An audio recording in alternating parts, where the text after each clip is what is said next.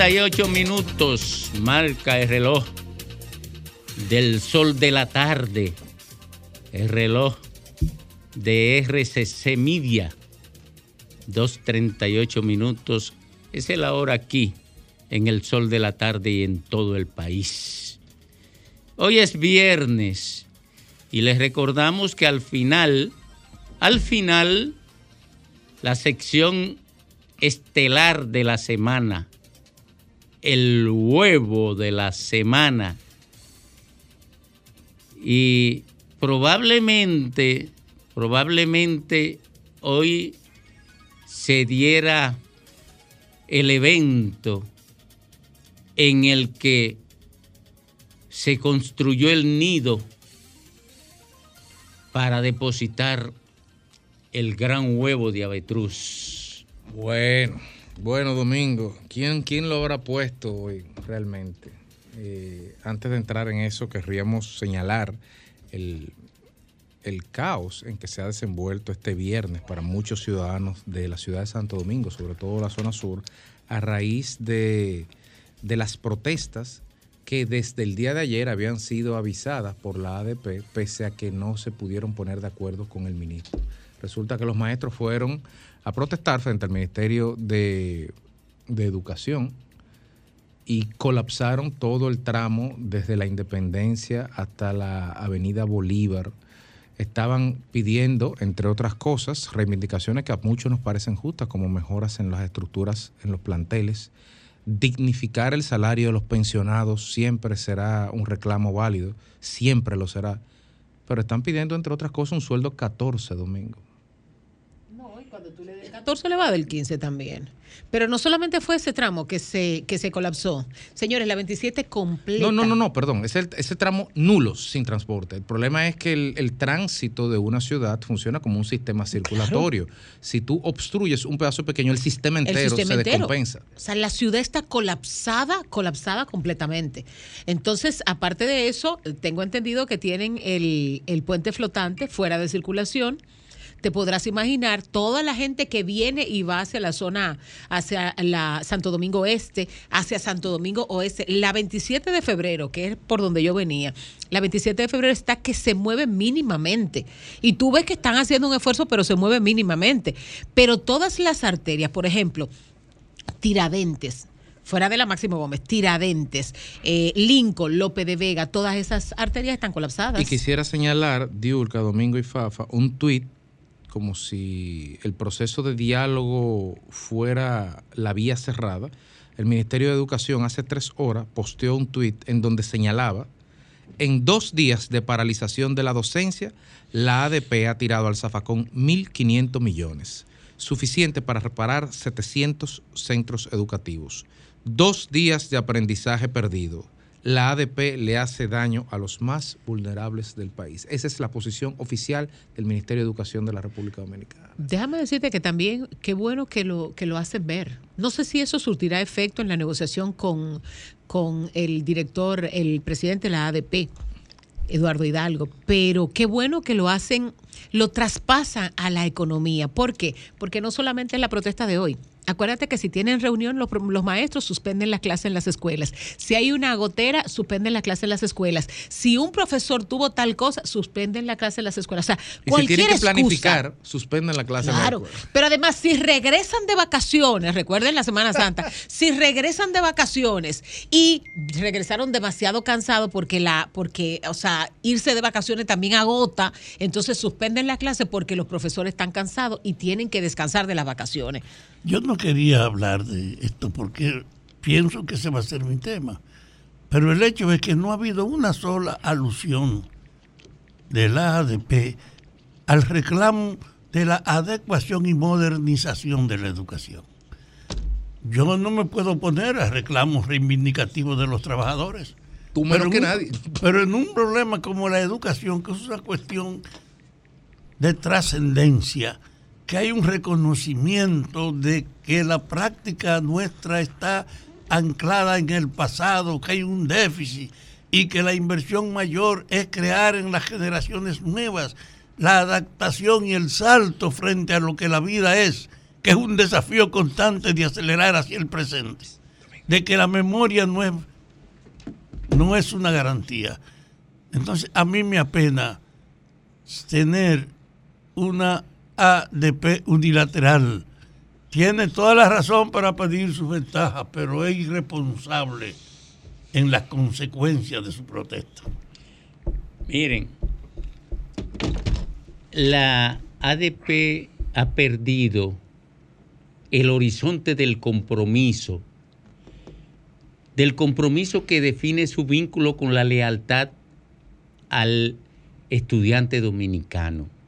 Lo ha perdido, pero además ha perdido el horizonte ético de su comportamiento frente al sistema educativo, frente a la sociedad.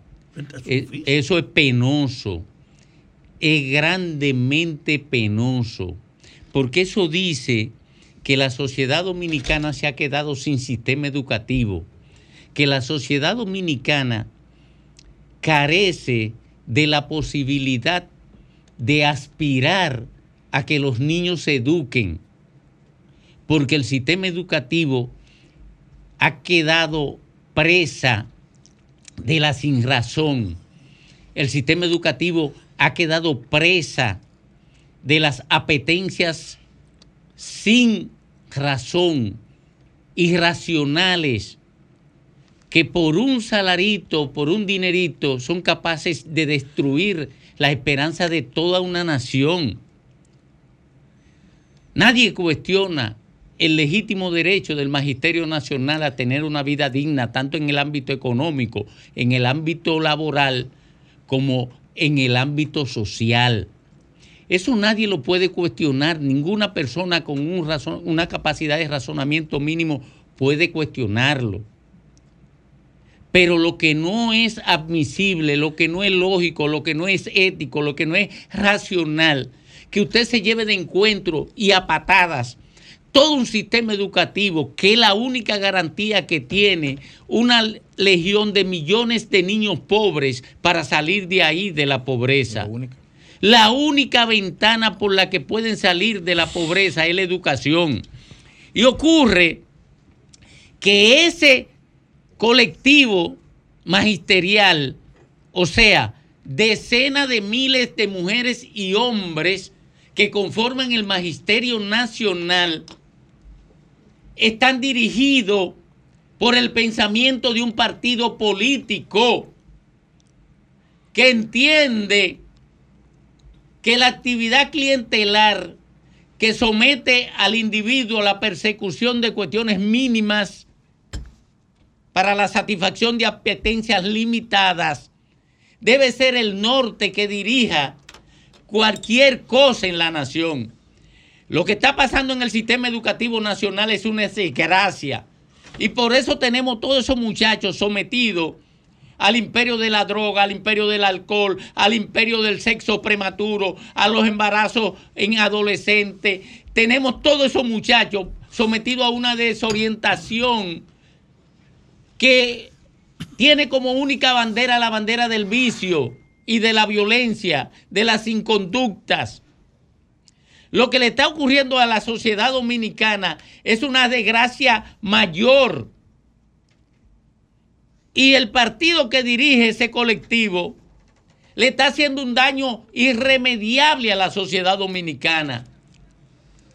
Le está, sometiendo a la, sociedad dominicana una tragedia nacional. Han dañado varias generaciones o han contribuido a dañarla varias generaciones. Los políticos, por una parte, robándose el dinero de la educación de calidad. Y el magisterio nacional completando el daño. O sea, manteniendo a los muchachos fuera de las aulas. Esto que está ocurriendo en República Dominicana debe llamar a la reflexión a la élite económica, a la élite política, a la élite religiosa. No están sometiendo a un futuro desgraciado, a un futuro de hombres y mujeres que lo único que pueden hacer es sentir. No tienen posibilidad de pensar Por eso tenemos una juventud destruida. Una juventud que lo único que tiene como horizonte en la práctica cotidiana es el teteo, el vicio, la violencia. Por Dios,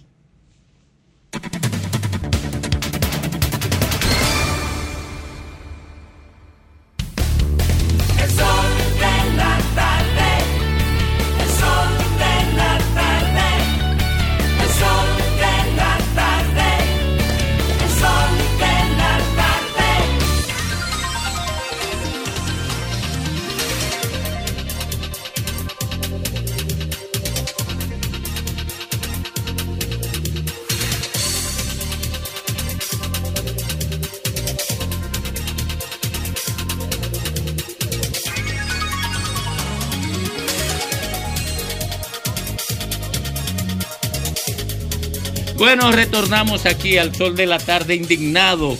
Indignado por la puñalada, no, por la tanta puñalada que se le da al sistema educativo nacional. Buenas tardes. Carlos Domingo, esto, esto no hay que El problema no son las puñaladas, el problema es que quiere que le aplaudan la puñalada. ¿Y quieren que se la aplaudan? Oh. Pues que vengan donde mí. Buenas tardes. Óyeme, dos horas en un tapón, dos horas. O sea que si yo no tengo mi tanque full de gasolina, yo tuviera quedado. Esto es el diablo. Aquí sabe yo no sé para dónde. Ya. Pero, no es dos horas porque se quedó una ambulancia en un túnel. Es, es dos horas porque le está- están apuñalando el sistema educativo nacional. Yo compadezco. Eso es lo terrible. Yo compadezco al que vaya en una ambulancia eh, por esta ciudad hoy. Se muere. Buenas tardes. Adelante usted. Domingo, Sí. eh, en educación se perdieron pero ¿y, y, y en, y en lo que es utilidad, negocio, con estos tapones, con que eh, eh, eh, eh, esta dificultad de moverse y resolver cosas? Se escucha muy mal, mi querido. Buenas tardes. Domingo, 22. ¿cómo estamos, mi hermano? Mire, yo estoy mejor, mejor que la educación dominicana. Y estoy muriéndome. Exactamente, eso lo veo. Oye, Domingo, ahora mismo, en estos mismos momentos, le doy las gracias a ustedes. Parece ser que INEPRE lo oyó a ustedes o oyó a Dionisio 22. Ahora mismo, no hace ni 20 minutos que, llegó un camión cargado totalmente de pollo, solamente pollo, pollo, llegó incompleto la venta. Y aquí ahora mismo está aborotado de muchas amas de casa, ve comprando pollo la unidad a 150 pesos y está presente, presente ahora mismo, junto controlando la, la inmensa cantidad de gente comprando pollo en Duvergé. El presidente del PRM de Duvergé, David Banca, ahora mismo está automáticamente dirigiendo esa tropa de hombres y mujeres. Pero yo le digo a Iván Hernández, por favor, Iván, no solamente puedo hay otro producto que de la cabeza familiar que mande más productos de Inepra Duvergé y que no se detenga ese, ese programa de venta, que acción venir un solo día, Pero, que sea continuo todos los sábados. Buena- 22, te va a dar una, una vaina, buena- 22. Buenas tardes. Saludos, saludos. Adelante. Sí, mire, yo Ese está- mire, está inestable, no se escucha, se escucha cortada la llamada. Yo no sé si es Y que bajen el radio. ese es radio o qué es. No, no, el mío está bajito, ¿me escucha ahí? No, no. Eh, bueno, vamos a ver- vamos a intentarlo. Ah, Dígame, dígame, dígame, Sí. dígame. Mira, yo lamento un poco lo de mi partido, del PLD. Porque todos los días salen fallos. Yo le pido a Abel que se deje, que se deje asesorar y que salgan a la calle y que vamos a trabajar, que habemos hombres y mujeres todavía en nuestro partido que quieren trabajar porque todo ahí no es malo. Este partido tiene muchas cosas buenas. Buenas tardes. Sí, buenas tardes. Adelante. Comparto tu indignación. Ahora yo quiero, no quiero que tú te indignes más, eh, tanto, eh, eh, con paciencia. Pero señores, lo que a mí me preocupa es también, señores, es verdad todo lo que tú estás diciendo de nuestro sistema educativo, pero también nosotros tenemos una sociedad que estamos ocupando unos antivalores que son cosas que son increíbles Eso es terrible. cuando a mí me hablan de una toquilla, de una 42, de que hacerle un punto turístico y de un, eh, lo siento a los foques, pero Dios mío, ellos hacen buenas interacciones, pero lamentablemente cuando usted lo hace de esa manera tan prosaica, no llega un mensaje positivo, es todo lo contrario. Y yo creo que todo el mundo debemos abogar por mensajes positivos. Y para terminar, nuestro país necesita hacer una unión de todos los trabajadores, no específicamente de este sector, de aquel sector, de cuya, no, aquí todos somos trabajadores, todo el que revenga un sueldo es trabajador y merece que sea igual en las reivindicaciones que se le hagan para un grupo, que se le hagan para otro. Nosotros merecemos todos tener igualdad en lo que son las reivindicaciones laborales.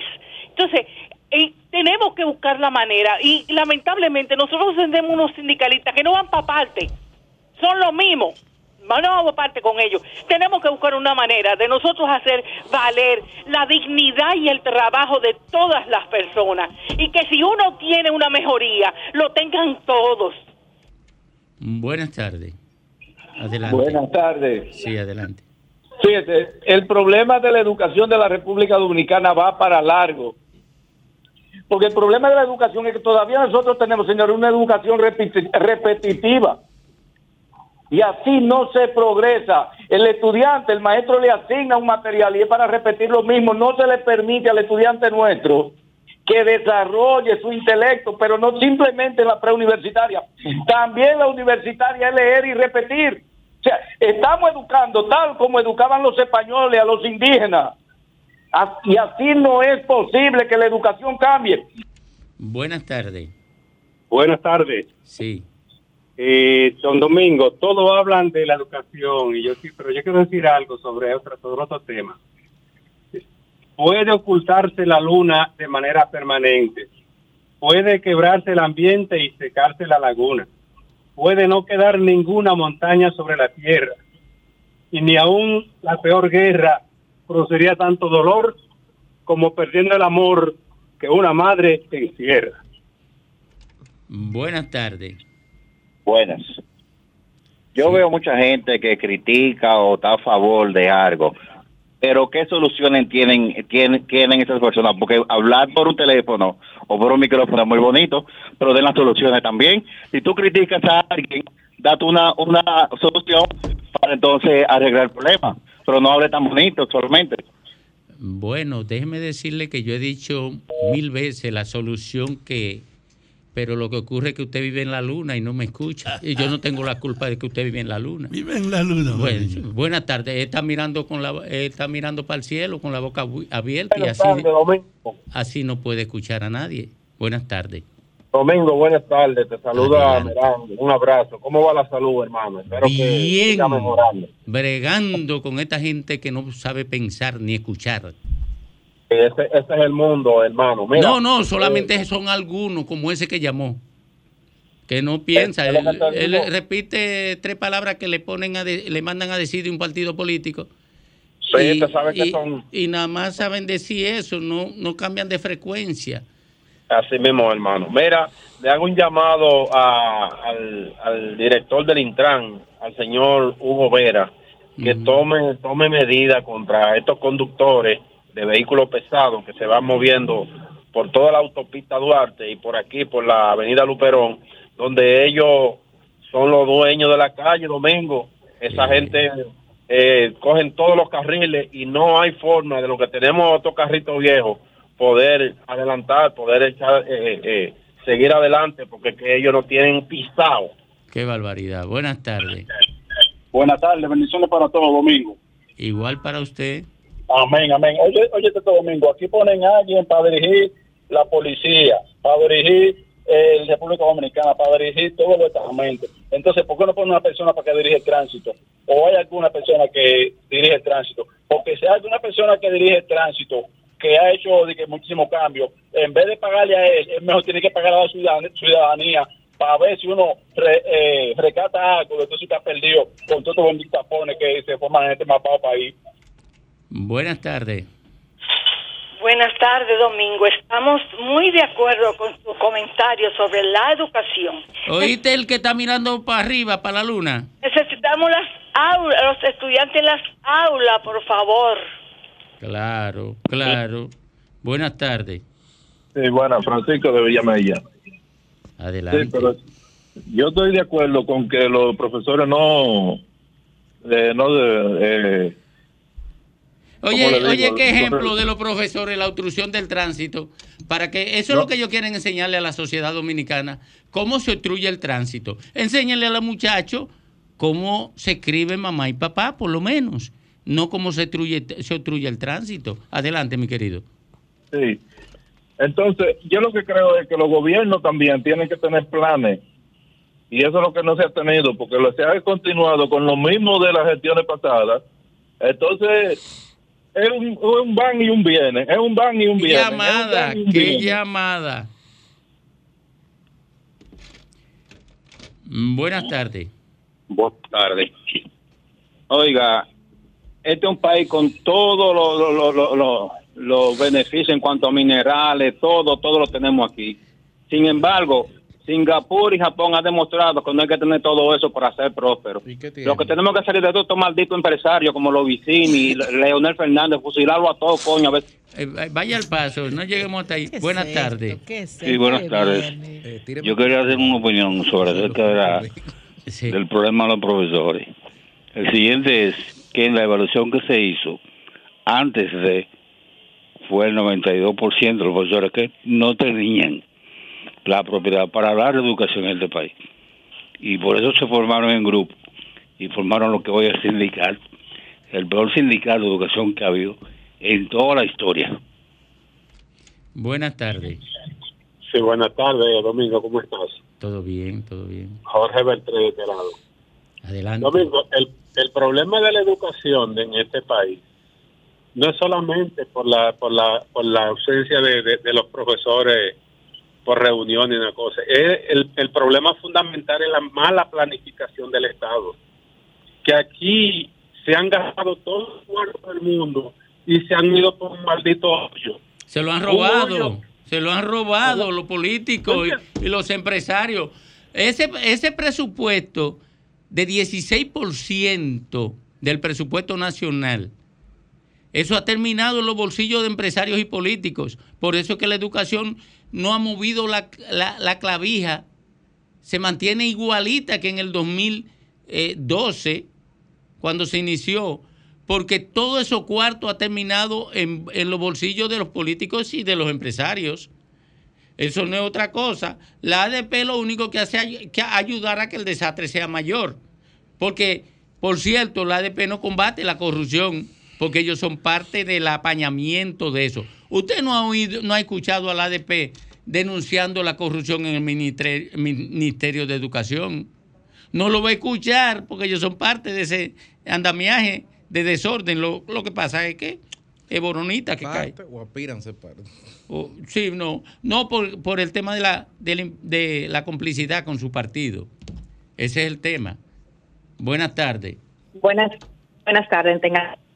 Mira, yo soy una muchacha que crecí en un barrio, yo nací en un barrio, mas sin embargo, yo no le he hecho la culpa solamente a las escuelas. Los padres son responsables de sus hijos, porque el 90% de la educación es los padres que tienen que darle. Mis hijos nacieron igual en un barrio. Y hoy en día son dos profesionales y escuchan a Toquicha, más sin embargo saben que sus letras no son un ejemplo a seguir. Pero ¿sabe por qué? Por la educación que yo le di. Pero hoy en día, esas muchachitas tienen ahí y lo tiran por ahí. Pero ¿tú sabes por qué ellas son así? Porque no le dieron una educación en su casa y así mismo sigue esa cadena y esto nunca se va a acabar. Bueno, pero una cosa es educación formal y otra es la formación que le dan los padres a los hijos, los valores, los principios, que es lo que usted señala. Pero yo estoy seguro que usted no le enseñó el teorema de Pitágoras a sus hijos. Seguro. O las cuatro leyes de Lavoisier, por ejemplo.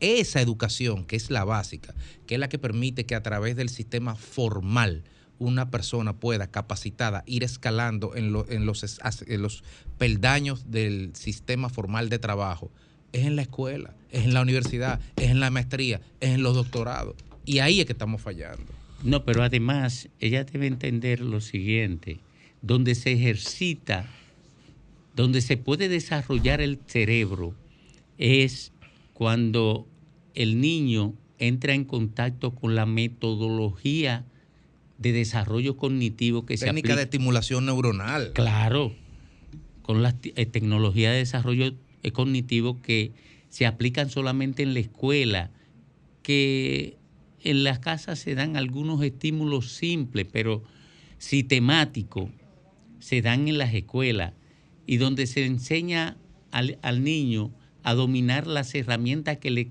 permite desentrañar los secretos de la naturaleza. La educación familiar es básica, sobre todo porque eh, conecta al niño con valores y principios de convivencia social, ¿verdad? Pero la técnica, el, el contacto con el conocimiento avanzado se da en los sistemas convencionales. Entonces, eh, eh, digamos que son complementarios. Sí. Buenas tardes. Hello. Adelante. Domingo, yo quiero que tú le digas al país con qué tú has contribuido en todos estos años.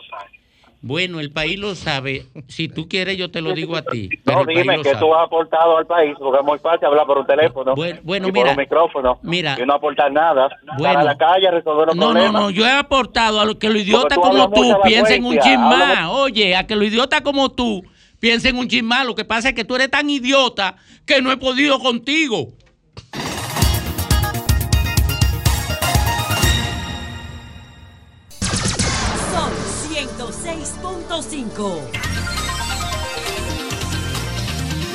Viernes 26 de mayo, día del regreso de Alejandro el Buen Mozo, porque ya es, no es Alejandro el Grande. Vino con un feeling, bueno, debería irse todo, todos los meses de licencia. Eh, vino con un feeling que hasta Fafa está enamorado de él. Eso se oye muy raro en tu boca, Domingo. Perdóname, pero, pero se oye raro. ¿Qué es lo que se oye raro? Se oye raro. ¿Qué? Tú tirándole piropo a Alejandro, estamos cerca de junio, en junio es el mes del orgullo gay. Eh, o no, sea. No, porque aquí nada más hay dos militantes del orgullo gay. y no están aquí. Eh, no, no. no, están aquí. No, han llegado todavía. No, Dos militantes del orgullo gay. que son Ricardo Nieves y Rafael Fafa Taveras. Diablo, a esa edad entra al orgullo gay, está fuerte. Mira, Fafa no cae ni preso. no, no, no, no, pero tú, tú lo que es una actitud discriminatoria. Pero, pero. Yo no estoy discriminando. Sí, no, no. Usted puede entrar al orgullo gay a la edad que usted quiera. Eh, eso me lo ha dicho Fafa a mí. Fafa, ¿no es verdad? Fafa. Fafa, Fafa, es verdad que, llamen al que cardenal. la gente puede entrar al orgullo gay. Llamen al cardenal. Ah, llamen al concho, cardenal. pero esta ¿Y por qué no- van a llamar no al dejan que cardenal? ni siquiera uno haga una pregunta, pero esto parece ¿Pero qué eh, tiene que ver el gallinero cardenal de con consuelo, eso? esto De parece Mendoza. gallinero de consuelo. Mira, eh, eh, vamos a ver si oye, yo le estoy haciendo una pregunta a Fafa. Fafa, ¿a qué edad puede entrar una gente al orgullo gay? Tú eres que tú que eres especialista en eso. Es sencillo. Sí. Mientras tenga menudo para devolver. Me, que- me quedé sin aire. Coge ahí. Tú no querías. Me, Coge que- ahí. me quedé sin aire. Eh, oye, ya debía- debíamos apagar, apagar la radio. No, porque falta el huevo de la semana. Ah, falta el huevo de la semana. Solo por eso tenemos que llegar hasta el final. Tenemos que llegar. Y otra gente que se quedaron sin aire Eh, aparentemente. eh, pero mira, el pobre, el pobre Ricardo Nieves, que te saben que Ricardo Nieves eh, es un defensor de los derechos de minoría, igual como es un defensor irreductible del medio ambiente, del ecosistema. Eh, y entonces, un día le dice Fafa, estábamos en la casa vieja, y eso fue delante de mí. Ricardo, vamos a una marcha a defender unos derechos de minoría. Bueno, cuando, cuando venga Ricardo, cuando se sane Ricardo, él se lo va a contar a ustedes. Y cogen para allá. Y cuando va llegando Ricardo, se fueron en el vehículo de Fafa. En esa época Fafa manejaba. Y cuando llegan allá, me cuenta Ricardo a mí, yo no vi eso. Compañero. Porque yo tuve otra experiencia con Fafa y, el orgullo gay, se la voy a contar después de esto. Oye, y cuando Ricardo eh, le dice Fafa a Ricardo, ya llegamos, y Ricardo se baja del vehículo y que ve un floreteo. Y seguramente, muchos colores. seguramente fue, con un sombrero Panamá, Ricardo. Sí, no, él fue muy formal, él fue hasta con chaqueta. Hasta con chaqueta fue. Y entonces ve un floreteo, dice Ricardo, y a, este, y a esta defensa de minoría eh, fue que tú me trajiste. Me dice, dice Fafa, sí, a defender la minoría del orgullo gay. Dice Ricardo, bueno, pues, pues sí. Y comenzó Ricardo ahí a marchar detrás de su floreteo. Pero una vez voy yo con Fafa a grabar un programa. Y, por ahí, por la Churchi con 27, va una marcha una marcha del orgullo gay. Y Fafa parqueó a la derecha. no, y Fafa me dice, eh, eh, detente un chin, Domingo. a oríllate. Y baja y se mete a la vaina. Fafa, pero vamos a, vamos a grabar el programa. Y dice, no, ¿qué programa del carajo? Yo estoy en orgullo gay.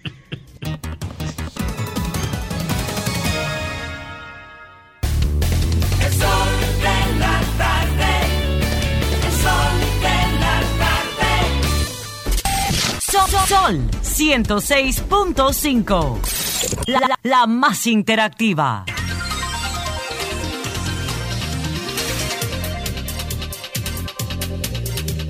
Bueno, retornamos al sol de la tarde a las 3.22 minutos cuando nos conectamos con... Bueno, Domingo. Yo y y el PLD. Y en algunas 26 horas después del anuncio en que Francisco Javier, jefe de, ex jefe de campaña de Abel Martínez, anunciara su renuncia, todavía el país, cual, o como todos los terremotos, sigue viviendo las réplicas de, esa noticia, los efectos réplicas que se van sintiendo. En el día de hoy, sin ir más lejos, el secretario general del PLD, Charlie Mariotti, señalaba algo que tú mismo, Domingo, has dicho muchas veces, estuviste hablándolo este lunes o este martes con relación al análisis de las encuestas, donde tú señalabas lo que Mariotti dice hoy. Tú señalabas que, que, hay que tener mucho cuidado con el hecho de que el PLD partido tiene más puntos que el candidato de ese partido. A diferencia de, de lo que ocurre con Luis Abinader y de lo que ocurre con Leonel. Bueno, yo quiero maquillarlo un poquito, ¿verdad? Peor de ahí lo dijo. Pero recréalo. Lo digo peor, realmente. Lo dijo peor porque eh, lo que él está diciendo, bueno, pero dice, lo que dijo entre líneas es que, que Abel no prende. No, bueno, en, las encuestas la gente se identifica con el PLD, pero no escoge a Abel para, para presidenciales. Eso es lo, que, dijo el martes.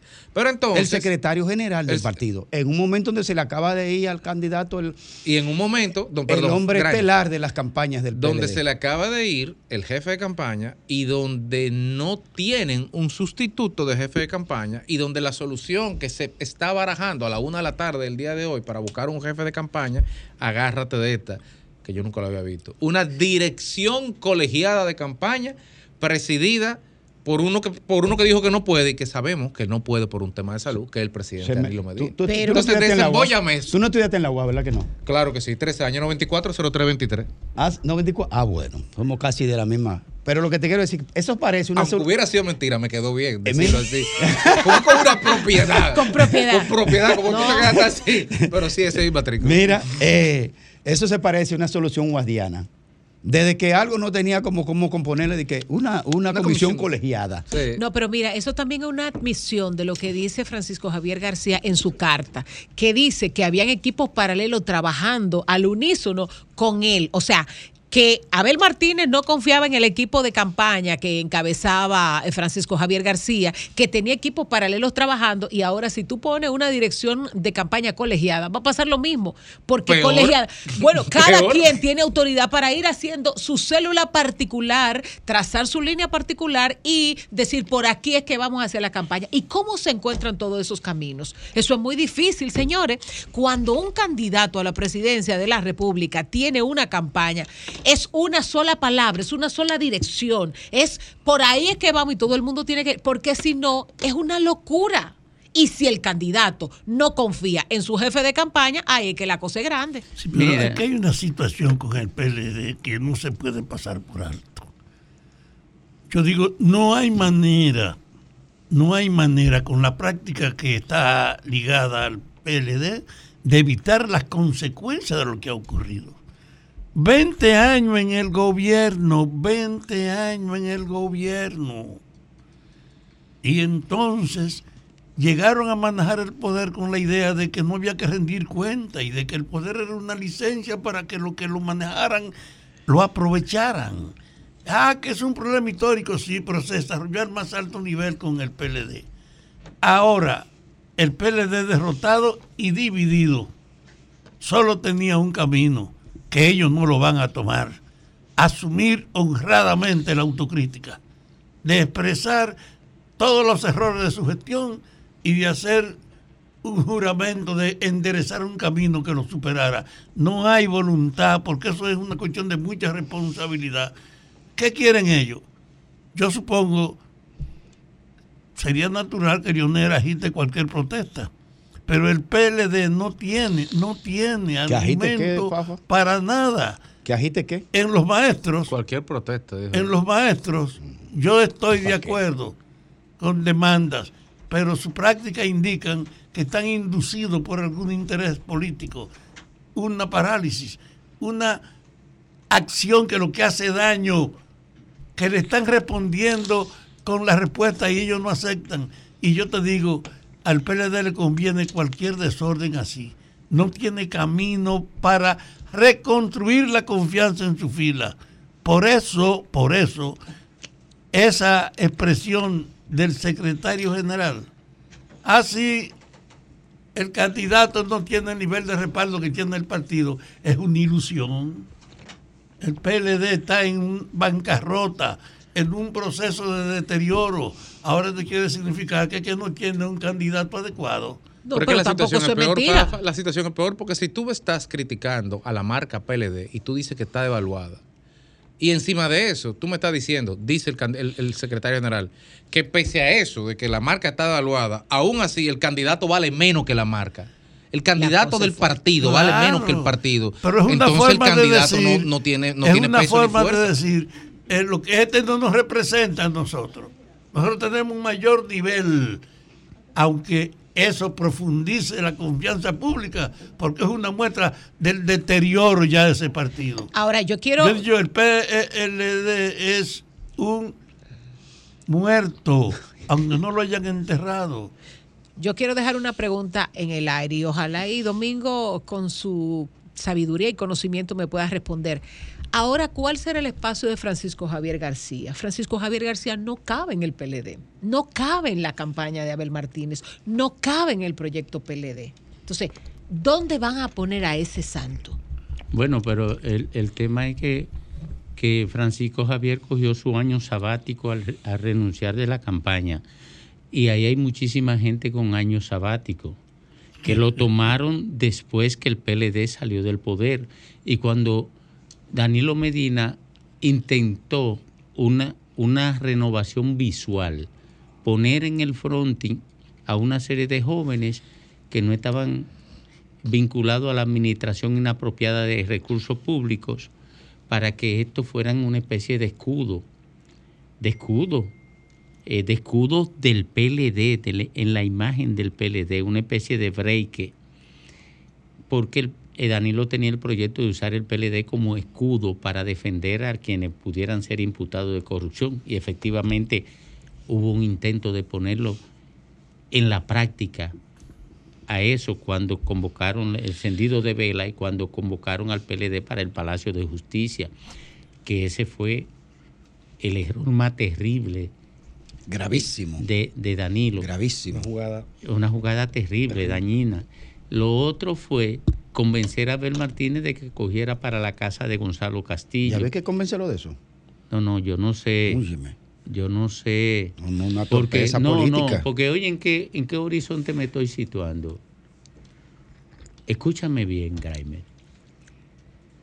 Porque a veces es complicado entender a mí, porque yo me voy un poquito más allá de lo obvio. Yo siempre quiero sí, pero no nos atropella así. No, tiene mucho vocero en el PLD, no, no, no, pero quiero explicártelo para, para que me coge el hilo, porque a veces tú me dices cosas que me sacan de, del horizonte y sacan al que me escucha del horizonte lo que yo estoy diciendo. Mira qué es lo que pasa. Porque yo digo, te lo explico, porque yo digo, lo convencieron.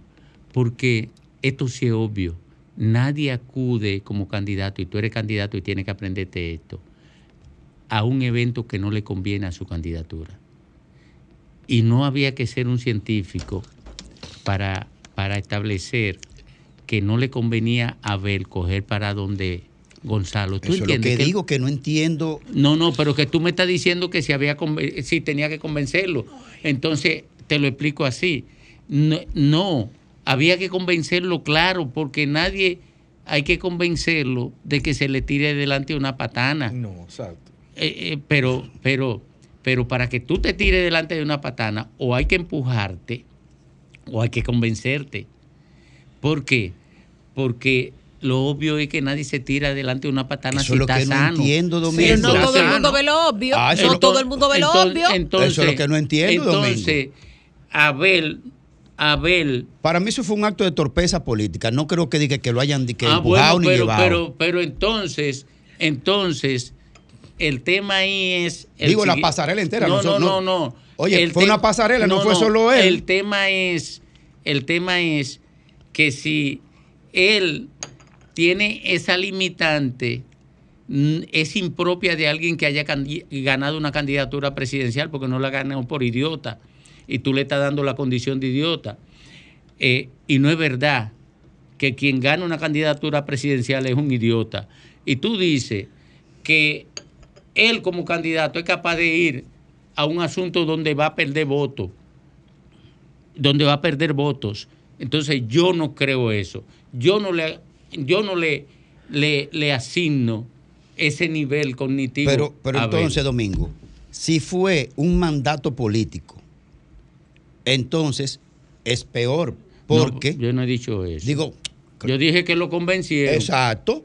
Exacto, pero para convencerlo a él, él no es un niño, es un chichi de quinto de primaria. Entonces, si fu- es peor entonces, porque si fue, si fue un convencimiento, entonces una falta de carácter, de personalidad y de autonomía personal en lo primero y política segundo. Es peor todavía, porque yo ta- estaba pensando que fue un acto de torpeza en función de no comprender el significado de aparecerse en la casa de un imputado de un, error, corrupción. un error de cálculo. Porque es que si le dieron un mandato, si lo convencieron de eso, entonces es mucho peor la Sí, situación de... Es como que si te convencieran de tírate del puente. Oh, pero ven acá. No, no, ¿A no, quién no, lo convence no, de tirarse no, del no, no. puente? Claro, fue un error del PLD en general porque cogieron una pasarela, varios, a la casa de, de este señor, de Gonzalo Castillo. Entonces hacen una diferenciación de política de político de primera y político de segunda. Ah, porque puedo, donde Peralta no, no fueron. Ah, ¿por qué no fueron de Peralta? Si son dos miembros del comité político. Pero señores, peor aún, hay una gran parte de la población que entendió un mensaje que quizás no era el mensaje que querían dar, pero que entendió en su momento. Cuando tú vienes a ver, cambian el candidato y en vez de ser Abel, cogen de nuevo a Gonzalo. Porque esa pasarela, esa pasarela mucha gente no le pareció por fortuita, pareciera un guion establecido, porque señores, acuérdense que en los primeros dos días que estuvo Gonzalo Castillo en su casa, por ahí desfilaron casi todo el mundo, incluyendo a una de la gente más cercana a Danilo Medina, que no necesariamente eh, eh, ha sido el más floreteado políticamente, pero acuérdense que a De la Cruz fue uno de los primeros que fue allá. Que tú tienes que decir, bueno, ¿Cuál es de la Cruz?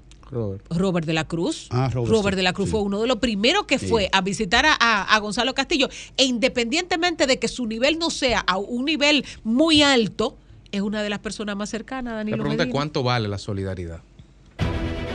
Sol 106.5, la más interactiva. Una emisora RCC Miria. El sol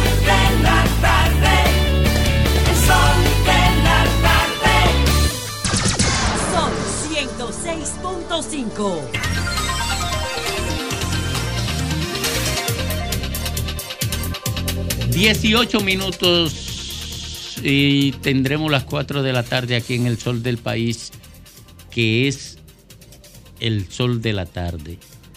Don Rafael Fafa Taveras. Gracias, Domingo.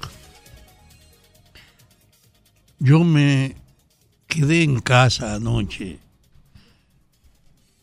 pensando cuál es la visión de los dirigentes de los maestros. ¿Cuál es la visión de los partidos o el partido que tenga influencia en ellos ahora? ¿Cuál es la razón de su comportamiento? Y pensando sobre todo en un detalle, estamos viviendo el momento de más alta valoración de la tecnología y de la progresiva modificación de todas las formas del pasado. Estamos viviendo en una época donde la memoria y la experiencia tienen cada vez menos significado porque el desafío de la actualidad y la proyección hacia el futuro. Estamos en una época de ruptura de lo aprendido. Estamos en una época donde la educación es ahora una portadora del retraso en la medida en que se apoya y soporta en la simple reproducción de las guías de ayer. Parece impenetrable a los cambios y nada exige más una adecuación para preparar a los jóvenes en el sentido de que puedan integrarse a la dinámica del cambio presente y general que vivía la sociedad. Hay una conciencia del rudimentarismo en la educación, del atraso que prevalece en ella, de la necesidad de una atención mayor. Y el gobierno pasado lo que hizo fue aumentar el presupuesto, pero no hizo ninguna exigencia de adecuación que permitiera que ese incremento del presupuesto sirviera para financiar el proceso inevitable de la modernización educativa para que el resultado frente a los nuevos alumnos corresponda con las exigencias de la época. ¿Y qué ha pasado entonces? Que en el fondo lo que ha creado claro en educación es el reclamo de que haya mayor asignación para los maestros. Y yo estoy de acuerdo con que cualquier sector social reclame un mejoramiento. Pero yo no he oído a la ADP hablando del desafío que tiene el área educativa en este mundo de hoy para adecuarse a los cambios. No le he oído asumiendo que efectivamente hay una realidad de retraso en las formas de enseñanza porque cada vez están superados los medios para actuar. Hoy día, la gestión de la tecnología obliga a incorporar en la propia práctica docente su manejo, que es diverso, de que hay que crear una relación claramente coordinada con esa demanda de la vida de ahora, que es cada vez apelarse más a la tecnología y a la modernización. Y el otro problema es que siendo objeto de un incremento del gasto público, la educación entonces no puede escaparse al hecho de que en el manejo de ese incremento seguro aparecen todas las evidencias de la malversación y del predominio del criterio de que el cargo y la oportunidad es para aprovecharlo. Seguro que en las informaciones que se han dado los maestros no pueden ignorar que ha sido irracional. O comprar materiales y guardarlo, no usarlo, tenerlo ahí, pero se ha justificado el gasto. Y a lo mejor fue mucho más allá de lo que a nivel superficial se ha creído que fue un gasto. Usted puede decir que gastó un millón y que le entreguen medio. Seguro que hay diversidad de formas donde la educación lo que hizo fue aprovechar el incremento y además ponerse de espalda la exigencia de que hay que pensar que la sociedad tiene que rehacerse, que estamos en una época donde hay que refundar todas las prácticas porque la experiencia no puede cimentar la enseñanza como lo hizo ayer. Y pensando entonces en la expansión en todos los órdenes de la modernización, la educación tiene que además de afiliarse a ese camino, de adecuar sus enseñanzas, tiene que ampliar los campos porque cada vez son mayores las áreas. Y entonces usted se encuentra que ahora tenemos a una educación que tiene paralizada la formación, consumida en reclamar un aumento de utilidades y de beneficios, pero no se refiere al desafío que tiene de atraso la educación, a la exigencia de modernizarla, de prepararse, de los maestros establecer la exigencia de cómo ponerse a la altura de las demandas del profesor de hoy.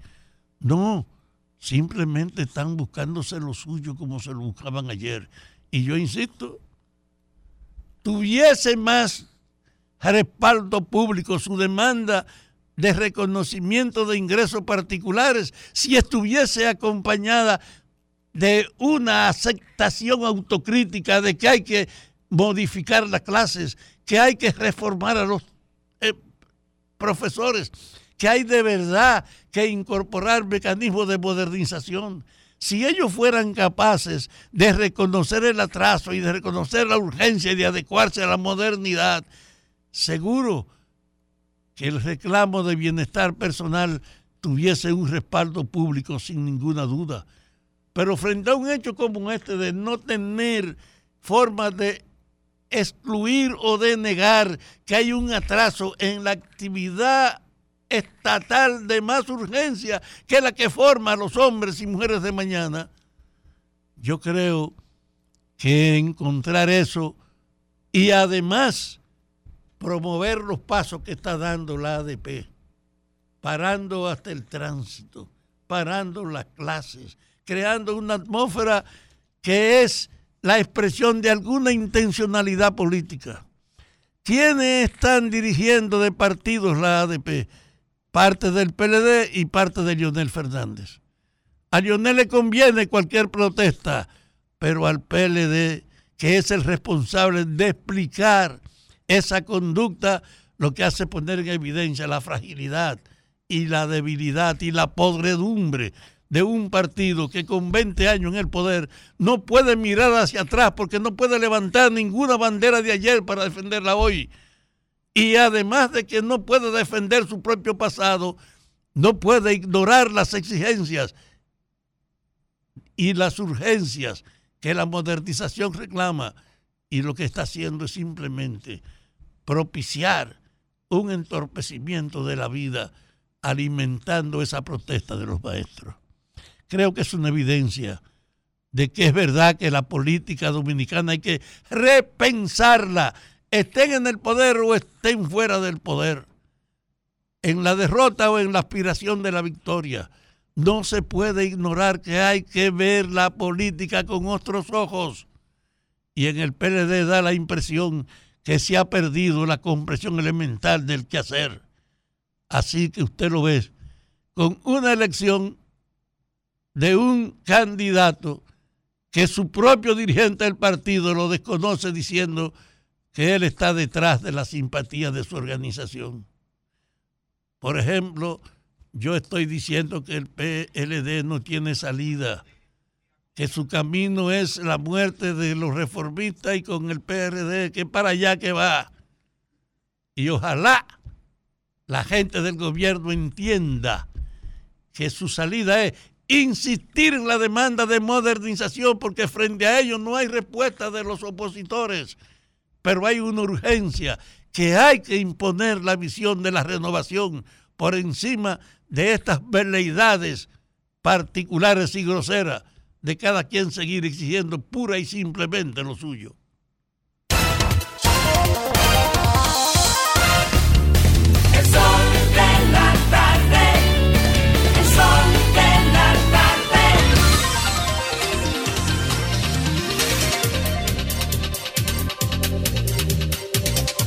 Bueno, retornamos, retornamos al sol del país.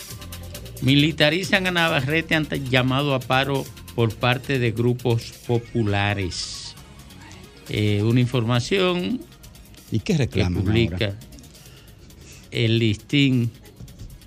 El diario de hoy dice que movimientos populares habían acordado manifestarse en rechazo de la ratificación de la medida de coerción en contra de uno de sus dirigentes.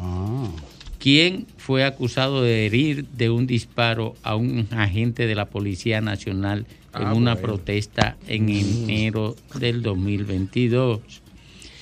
El municipio de Navarrete se encuentra completamente militarizado luego de este llamado a paro.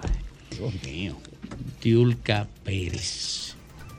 Muchísimas gracias, Domingo. Antes de comenzar con mi comentario, quiero agradecer a la gente de ARS Primera por un detallito muy bonito eh, a propósito del Día de las Madres. Les mando un abrazo, eh, muchísimas gracias. Yo sé que ustedes están curiosos preguntándose, pero eso no se come. No, no se come. Ni se unta. Es una tacita, Pero es una taza de café muy Vacía bonita. Vacía, porque que tú quieres que la manden llena de, de café. Señores, qué interesados son ustedes, pero ustedes no son madres, entonces a ustedes no le tocan. Por el momento. Miren, eh, Esto va rápido, Diulca. sí, eh, no te, oye, no te monten esa ola, que va a haber mucha gente. Es, tu, es en tu tiempo que él está haciendo el Oye, él, él, él vino hoy. No, a boicotear. Llegó tarde y vino a ya- boicotear. Domingo, Domingo, ya fue suficiente. Yo no aguanto otro hoy. No enchinchar, Diulca. No, no, no. Tranquilo. Hoy es viernes y el cuerpo lo sabe y el tránsito también. Miren, señores, eh, por eso que yo no me quiero juntar con gente, con gente tacaña, porque como eso de que, que el bolsillo lo sabe. Si ustedes son un grupo de gente poderosa, económicamente hablando. Miren, hablando, hablando muy en serio. eh, esta semana la Cámara de Diputados aprobó en primera lectura el proyecto de ley de alquileres un dolor de cabeza para la República Dominicana, eh, la mayoría de veces para el que alquila su casa. En República Dominicana hay una cantidad de personas que compran una casita para alquilarla como medida eh, de ingresos económicos de garantizar que va a tener esos ingresos económicos probablemente cuando pase el tiempo, cuando ya entienda que se puede retirar del trabajo. Pero ¿qué pasa? Que cuando vas al mercado y le alquilas la casa a una persona X, esa persona X probablemente no te responda como tú esperabas y en vez de ganar por ese inmueble que, en el que has invertido tu dinero, terminas perdiendo y terminas metiéndote en un proceso judicial. Y lo que estoy diciendo, lo estoy diciendo sobre todo porque lo he pasado. Y he tenido familiares que lo han pasado. Mi papá lo pasó y, y lo sigue pasando. Cada vez que alquila la casa, viene una persona, le paga seis meses, después empieza a dejar de pagar, dura seis meses más en un pleito de págame, no te pago. Terminamos en la Procuraduría General de la República y cuando a la Procuraduría General de la República le parece que la conciliación no tiene cabida en esa, en esa discusión, entonces, tra- entonces viene el sacar al inquilino. Pero después que ya tú tienes seis meses abajo, muchas veces tú tienes que pagarle al inquilino para que se pueda ir, para que él pueda alquilar otra casa, porque ya lo que tú quieres es que se vaya. Pero cuando se va, te deja la casa desbaratada. Es un testimonio de miles y miles de personas que tienen una casita o un apartamentito alquilado a una gente en República Dominicana. En buena hora de que la Cámara de Diputados esté eh, revisando este proyecto de ley que tendrá que aprobarlo en segunda lectura para entonces pasarlo al Senado, quien deberá también aprobarlo para después pasarlo al Ejecutivo. Ahora, hay muchísimas cosas que establece el proyecto de ley que bueno, si no ha sido posible hacerlo con la legislación vigente, yo creo también que si no se establece una instancia para que eso pueda ser eh, viabilizado, tampoco va a dar resultado aunque la ley estuviera ahí. Miren, el inquilino está obligado a restaurar el inmueble si lo deja en mal estado. ¿Cuáles son los mecanismos para obligar al inquilino a restaurar, el inmueble? Cuando el inquilino se va, cuando le da su gana y muchas veces ni siquiera le avisa, sobre todo si ya se ha consumido los meses eh, que dio por adelantado al dueño de la vivienda. Entonces, eso es muy difícil, pero aquí hay inquilinos que viven, señores, y cuando te dejan la casa, cuando te dejan la casa, usted tiene que pagar tres veces más de lo que el inquilino pagó en el tiempo que estuvo ahí para usted poder restaurarla. Y no existe un mecanismo para que usted obligue al inquilino a restaurarle su vivienda. Pero ¿qué pasa? El proyecto de ley también eh, dice que solamente se podrá pagar, se le podrá cobrar al inquilino un mes por adelantado. y un mes de depósito específicamente. El depósito, ahora mismo se están cobrando dos depósitos y cuando eh, hay algunas personas que tienen eh, por intermedio un abogado, cobran un tercero para el abogado que sea el pago del abogado. Pero esos dos depósitos, la mayoría de veces, no da para usted restaurar la casa. Pero esos dos depósitos tampoco pagan cuando el inquilino deja de pagar y dura seis meses sin desocuparle la casa porque usted no tiene mecanismos reales para usted sacarlo de su vivienda.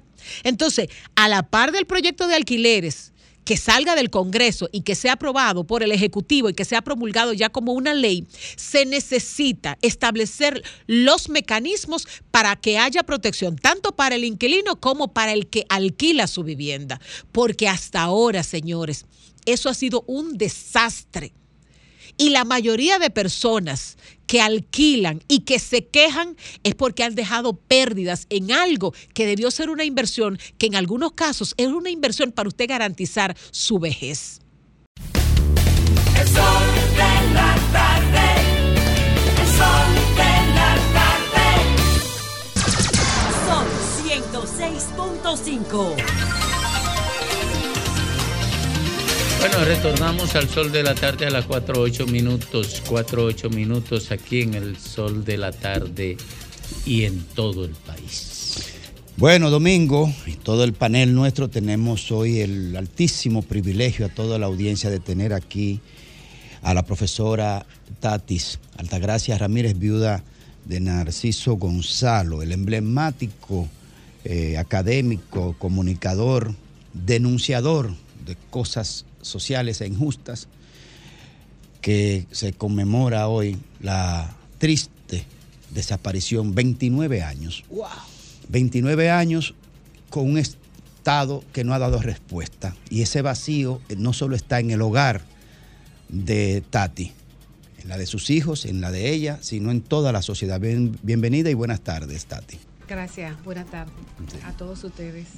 Vimos por ayer. invitado Sí, vimos ayer una serie de, act- de actividades. Vimos ayer una serie de actividades. Cuéntanos cómo estuvo eso y, y podremos conversar cuál es el- la situación al día de hoy de ese caso sin resolver. Sí, como Narciso, profesor de la Universidad Autónoma de Santo Domingo, primera, primera de América, perteneció y al no estar eh, con nosotros, o sea, con la universidad, ni tampoco con la universidad, pues ellos, junto con la Comisión de la Verdad, eh, los, empleados de la, de la universidad y profesores, pues todos los años, el 26 de mayo, eh, realizamos esa actividad, una ofrenda floral. Se realizó ayer porque hay muchísimas actividades hoy en la universidad y resolvimos realizar esa actividad ayer y visitar a la señora Miriam Germán. Visitaron a la procuradora. Exactamente, a la procuradora. Tati, ¿cómo han pasado estos años sin, sin esa persona, con ese recuerdo difuso? Eh, ¿qué, qué, qué dice la familia? ¿Qué sienten ustedes? Y sobre todo, ¿qué desamparo? Eh, ¿A qué nivel es el desamparo que sienten ustedes de no tener la respuesta que, que se esperaba ya tuvieran? Bueno, si te digo los primeros, mira, está engrifada, los primeros años. Por ejemplo, mi hija ustedes, ustedes recuerdan que en el 94 eh, se realizó, eh, ¿cómo le dicen? Eh, hubo votaciones, hubo problemas, ¿verdad? Y el próximo año se realizó la, el- la que ganó Balaguer, creo que duró dos años Balaguer cuando Sí, en la crisis Cuando la- del exactamente. 94. Sí. ¿Qué sucede? Que mi, nosotros no pudimos ir a, vo- a votar. Y mi hija Jenny se tomó una pastilla para ella juntarse con su papá. O sea, un intento de suicidio. Exactamente. Así que imagínese, el, el doctor Palacio, yo no tengo con qué pagarle. ¿Cómo nos ayudó a todos nosotros? Porque ella decía, o sea, no tanto eso, no, que eh, parecerse la época, la fecha en que su papá eh, lo habían desaparecido, todo, para nosotros fue, mira, una, algo grave llegar a esa etapa. Y a Maurice, el menor, había conversado con algunos militares para que lo, lo aceptara en algún lugar, en algún sitio de la, de la policía o de las Fuerzas Armadas, lo que sea. Y yo me enteré. Y yo fui y le dije, no, yo no quiero que él esté en nada de eso. Porque me enteré por qué él quería estar, por qué él quería pertenecer a esas instituciones. Porque si así, si él tenía una arma, él sabía, así él podía encontrar quién había, a quienes habían matado a su papá. Oh, Dios. O sea, imagínense el problema que yo iba a tener. El problema. El doctor Palacio tuve que conversar con los dos, que son los menores. Digo, los menores, conversar con ellos, hasta que ellos fueron preparándose. O sea, eso es parte de la familia. Yo intenté, yo comencé la, la piel, botar la, la- la- la piel.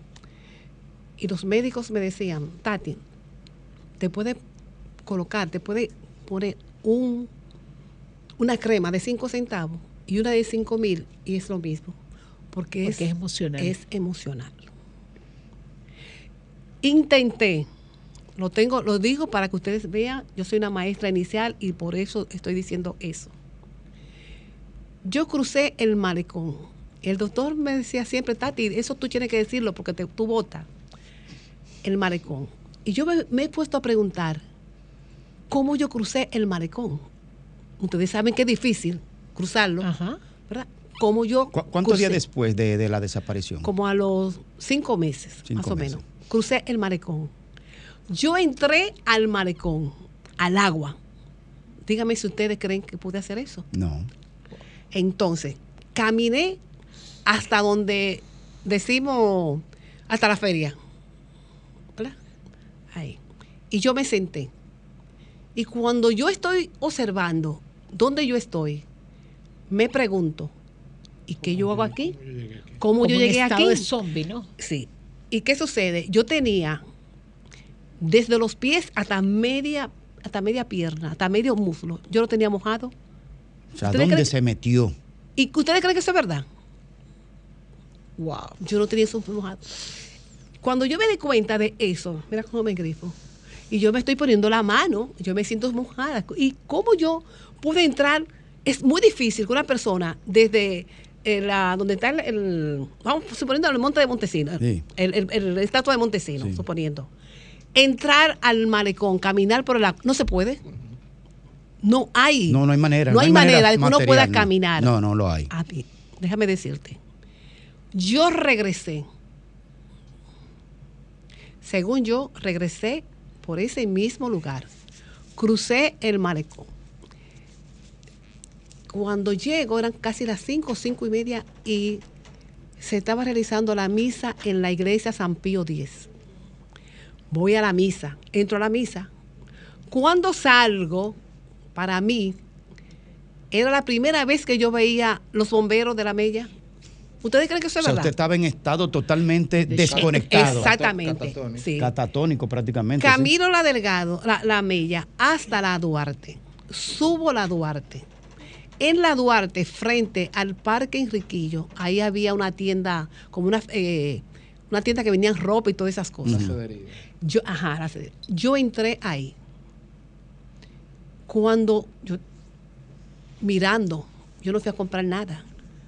Cuando yo salgo, cuando salgo a la puerta, veo que yo entré ahí de día y era de noche. ¿Cómo? Era de noche, a las 7 de la noche. Y estaban, estaban sacando a la gente porque yo no quería salir. Y yo recuerdo cómo me sacaron. Y a un señor, un chofer, porque no es como ahora que tú puedes llamar a un chofer o lo que sea, a un señor, yo le dije, ¿usted me puede llevar a tal lugar? Y me llevaron. Fue la primera vez que yo salí de mi casa sin que nadie, ni mis hijos, nadie sabía dónde yo estaba. Cuando yo llegué, todo el mundo estaba preocupado. Y ustedes saben qué me puso a mí así. Cuando vi a este señor que dijo, yo voy a hablar, ¿Quién? Rojo Tabar. Rojas Tabar. Sí, dijo, yo voy a hablar. El general Rojas El Tabar. general- y yo dije, pero si este señor, este hombre dice que va a hablar y todo, y hay un presidente y él es que, quien va a hablar, Si eso lo va a hacer con el presidente, ¿qué no habrá hecho lo que se dice que él, de que, de que lo que él ha dicho? Resulta ser que él fue a la fiscalía y no, él no le pidió autorización a su presidente, que era Lionel. Y Lionel le dice a él, él montado en su guagua, que él no podía ir a la fiscalía sin autorización de él. Y él dijo, yo voy a hablar. Pero él no se desmontó de la guagua, ni tampoco habló. Recuérdense que a los dos o tres días, Leonel lo sacó. Sí, lo destituyó. Exactamente. Pero con todo y eso, yo tenía una fe que él responsablemente hablara de lo que él dijo que iba a hablar. ¿Qui- ¿Quiénes conforman la Comisión de la Verdad actualmente? Eh, está Tomás Castro, está Rafael Domínguez, Mario Suriel, ¿y quién le habla? Este, fueron entonces hoy a la, a la Procuraduría, Es, no, fue ayer, ayer. ayer, de la ¿Qué le dijo? universidad. ¿Qué, o sea, ¿qué plantearon? ¿Qué le dijo la, la magistrada? Miriam? Conversamos con ella, donde le dijimos que queríamos que actuaran ese caso, porque ese caso, ¿por qué no se ha trabajado con 29 años? Y hay muchísimas, eh, como dicen, ¿cómo va a ser que el pueblo tenga muchísimos conocimientos de ese caso y las autoridades en sí de justicia de nuestro país no la tengan? ¿Verdad? Y como le dije recientemente a una persona, a mí me llamó, de eso hace como, suponiendo hace como 8 o 10 años, un cura, ustedes lo conocen, no voy a decir el nombre. Y él me dice, Tati, ¿cómo tú estás? Necesito conversar contigo. Y yo, ay, sí, doctor". le digo, ay, sí. Hay una persona que quiere conversar con ustedes, o de la Comisión de la Verdad. Pero un cura de alto nivel. Sí, no, ustedes lo conocen. Ok. Ustedes lo conocen. Tal vez él diga, mira, soy yo. Y yo le he dicho, ¿y, y cuándo? ¿Y quién es? Dice, una persona que sabe mucho del caso de tu compañero. Él se enfermó, la cara se le, se le desvió. Y él fue su, la persona que le sirvió de, de ¿cómo le dicen? Él se confesó con él. Ah, usted dice que uno de los que participó Es- en la desaparición Exactamente, eh, fue y se confesó con ese cura con de que había participado. Exactamente. Le dijo muchísimas cosas. Y él le dijo, sí, sí, no te preocupes, yo conozco a Tati y conozco a varias personas de la Comisión de la Verdad. Yo me voy a Y comunicar el, con y el cura te dijo quién es. El- no, pero déjeme decirle, el cura me llama, me dice, Tati, quiero conversar contigo. No puedo hablar mucho por teléfono, pero tú puedes venir aquí eh, al interior con alguien de la Comisión de la Verdad. Yo le dije, oh, sí, sí, es algo que me interesa que tú estés enterada. Y nosotros fuimos. Y yo recuerdo que cuando llegamos al lugar, había un señor sentado en el lado derecho hacia la entrada de la iglesia, pero yo no sé, no sé quién es ese señor. Cuando entramos, al poco rato, en- llegó el señor y el, el, el- el- el- ¿cómo le dice? El cura lo identificó. Identificó a las personas que habíamos llegado. Cuando ese hombre se puso a hablar, que dijo todo lo que él había visto, lo que le habían hecho a Narciso González. ¿Ese hombre es militar o ex militar? No, era es militar. Ex ¿Qué le hicieron, Tati? No, eh, los golpes que le dieron. Eh, Narciso se tenía que tomar, recuerden que le daba ataques de, epilepsia, tenía que tomar su medicamento sin tomar, sin tomar medicamento. Él ni agua tomó, porque él, él le dijo, yo no sé lo que ustedes me van, a dar en, esa agua. Y él se paró, y en una que él se paró, vinieron, lo, lo estrellaron contra la pared. Y el mismo Narciso, esa persona, lo empujó, así como estaba. Y así lo cogieron y lo estrellaron en la pared. Ese- esas declaraciones, disculpe Tati, que le dio esa persona en ese encuentro, en esa confesión, en esa, en esa encuentro entre las personas, Sí. eh, luego pasó del punto de vista procesal, ¿qué pasó con esa declaración? Eh, nosotros, ¿Se quedó en una confesión, en un diálogo o pudo ser puesto a conocimiento de las autoridades que llevan el proceso? aparentemente, él dijo que no quería que, como que, que se, no saliera de ahí. Entonces nosotros no podíamos ir a ningún sitio a decir que este señor dijo esto porque él podía decir que no, que no dijo nada. Pero yo le dije, mire señor, yo espero que Dios le dé a usted la conciencia de que usted debe de hablar y decir todo eso lo que usted ha dicho. Mi teléfono es este. ¿Qué me dijo él? Se quedó así. El cura le dijo, fíjese cómo se le puso la cara. Que la cara tenía así. Usted tiene que tener conciencia de esta familia y de la sociedad. ¿Qué él me dijo? Eh, eh, se quedó un rato así. Yo la voy a llamar. Cuando yo la llame y yo le diga que el ingeniero que le va a vender la tierra en Puerto Plata, ya usted sabe. Esa era la palabra clave. Exactamente. Cuando me llamó y yo inmediatamente le dije que yo le iba a llamar, que me diera el teléfono, yo lo llamaba. Conversé con lo, con lo de la Comisión de la Verdad y conversaron con la ex eh, fiscal, la ex ¿cómo es? De, ¿cómo, si- de fiscal, ¿cómo es? Fiscal. Procuradora. No, fiscal, eh, esta niña que está ahora en la procu- Procuraduría, La, ¿cómo es? procura- la fiscal del distrito De y en ese momento, eh, sí, Jenny Berenice. Eh, Jenny Berenice, sí. Conversamos con ella para que nos diera el- el- la, autorización que el señor fuera donde ella. Efectivamente, lo llamamos. Yo recuerdo que yo fui a buscarlo. Yo le dije, no se preocupe, que yo me encargo de pagar eh, lo, lo- el transporte. Lo fui a buscar, lo llevé donde a, la, a la oficina de Tomás Castro y lo llevamos donde, la, eh, donde ella. Y su declaración se Y tomó. ella, se la, ella tomó todas las declaraciones. Ahora, ¿qué quedaba? Que ella dijo, yo quiero que esto vaya donde él es- donde el procurador. De- en ese entonces era este señor eh, No llegaron. Radamés. No, Radamés, Domínguez Brito. Domínguez Brito.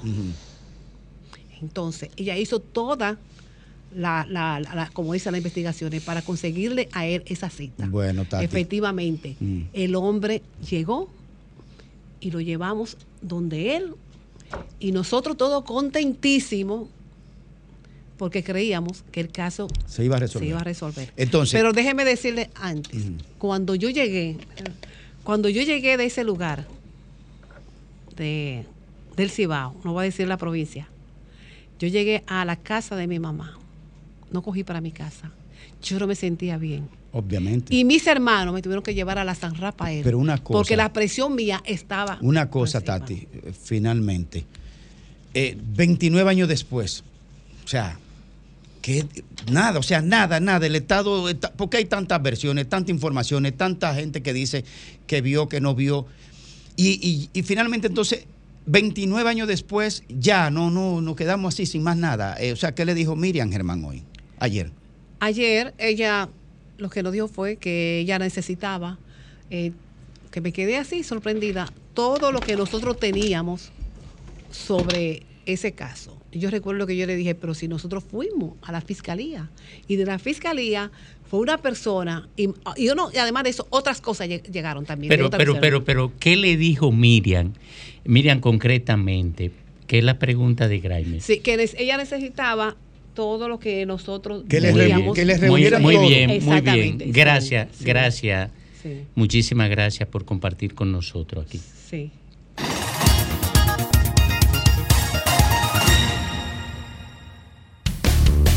El sol de la tarde. El sol de la tarde. Sol 106.5, la más interactiva. Una emisora RCC Miria. Ah, pues yo, yo ya tengo mi botella y estoy feliz. Conseguí una botella en el Bravo y no tengo que hacer prácticamente nada. ¿Que cómo la conseguí? Solo fui al Bravo, compré dos botellas de vino y la tercera me salió gratis. Yo sí estoy disfrutando mi botella. Ven al Bravo a buscar tu botella, porque todos los días al comprar dos vinos de nuestra bodega, el tercero te lo llevas gratis. Supermercados Bravo, expertos en vender barato. Esta promoción no aplica a Sidras. Con mil cosas que hacer y tú de camino al banco. No, hombre, no. No te compliques y resuelve por los canales Banreservas. Más rápido y muchísimo más simple. No te compliques y utiliza los canales Banreservas. Tu banco fuera del banco. Banreservas, el banco de todos los dominicanos. Señor constructor, en el FOPECOMS seguimos avanzando y ahora estamos más cerca de ti en nuestra sede principal de la avenida 27 de febrero 272 esquina Rosa Duarte para servirte mejor y garantizar la protección de los trabajadores de la construcción. Recuerda que cumpliendo con la ley 686 garantizarás el futuro de tu servidor y el crecimiento de la nación. Fondo de pensiones de los trabajadores de la construcción más que pensión. El sol de la tarde. Desde la calle. Gracias equipo. Estoy en la Avenida España, intervenida por el gobierno del presidente Abinader a través del Ministerio de Turismo en coordinación con el Ayuntamiento de Santo Domingo Oeste, para que municipios y turistas disfruten de un malecón mejorado. Esto dice la gente. Muy buen trabajo. Eso tiene mucha importancia. Lo, lo mejor que pueden haber hecho. Están haciendo un trabajo bien hecho, sí. El proyecto tiene contemplado parador fotográfico, regeneración de áreas verdes, iluminación, ciclovía y otras amenidades. Les reportó Catherine Roses. Retorno con ustedes a cabina. Soy Idanis Rodríguez, comisionado del Departamento de Transporte de la Ciudad de Nueva York. El alcalde Rick Adams y yo queremos recordarte que las cosas pasan rápido en la calle. Tu velocidad puede parecer lenta al conducir, pero si atropellas a alguien es espantosamente rápida. Conductores, estén atentos a los peatones y los ciclistas y reduzcan la velocidad al doblar a 5 millas por hora. Recuerda, el exceso de velocidad arruina vidas. Reduce la velocidad. Compadre, corríjame si me equivoco. Pero es verdad que el aporte a mi fondo lo hacemos mi patrón y yo. Compadre, usted no se equivoca. Lo primero es que ese aporte para el sistema de pensiones es 9.97% del sueldo suyo y es hecho entre su patrón y usted. Ah, pero entonces yo no soy el único que aporta los chelitos para mi retiro. Eso es lo chulo del sistema. Si su salario fuera de 10 mil pesos, 287 es lo que pone usted. Y su jefe, 710. Del total, 840 pesos van directivo a su cuenta de capitalización individual. Y esta cuenta también crece con la rentabilidad de las inversiones que hace su AFP Popular. Ah, pero eso así es un palo. Hay que trabajar. AFP Popular. Confianza absoluta. El sol de la tarde. es el hombre para que Capaz, completo y seguro para que todos podamos progresar. Santo Domingo, la ciudad de todos, velemos por su bienestar. No lo pienses mucho, cuando no tú tienes que votar. Nene, nene, nene.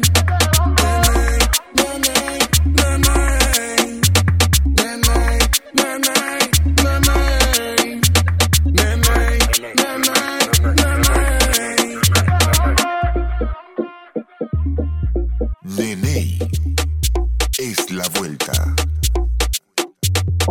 Aquí, allí, pa' nuestra gente, con tu subagente, popular presente, puesto pa' servir, puesto pa' la gente, con tu subagente, popular presente. Paga la tarjeta en el local de la vecina, recarga tu saldo en el colmado de allá arriba. El préstamo que tengo lo pago aquí en la esquina, ese dinerito en la tienda se retira. Pa' retirar FT, pa' recargar tu cel, pa' que puedas recibir tu remesa también. Aquí, allí, Subagente popular, puesto para nuestra gente. popular presente.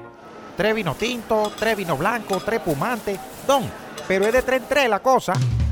Todos los días, en Supermercados Bravo, llévate gratis la tercera botella de todos nuestros vinos, cavas y espumantes. Sí, escuchaste bien, más de 600 variedades para escoger y la tercera botella te sale gratis. Supermercados Bravo, los expertos en vender barato. Esta promoción no aplica a sidras. Tres tuches de vino con su copa, tres Bellini, tres Prosecco.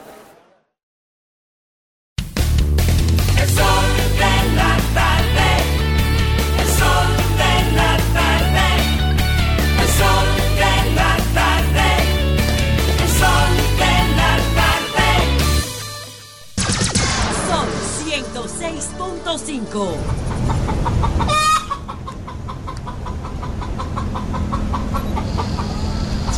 Retornamos, retornamos al sol de la tarde a las 4.30 minutos cuando recibimos a Lenchi Vargas. Muchísimas gracias y bueno, en este viernes quiero depositarte un abrazo cariñoso dominicano, donde quiera que tú estés. Y aprovechar que ya será este domingo el afamado Día de las Madres. Entonces, siendo hoy viernes, quiero hacer un paréntesis en lo que tiene que ver con nuestros enfoques sociales y políticos de manera pura. Y extenderte también a ti, madre dominicana, mi reconocimiento. A ti que eres mujer y especialmente madre.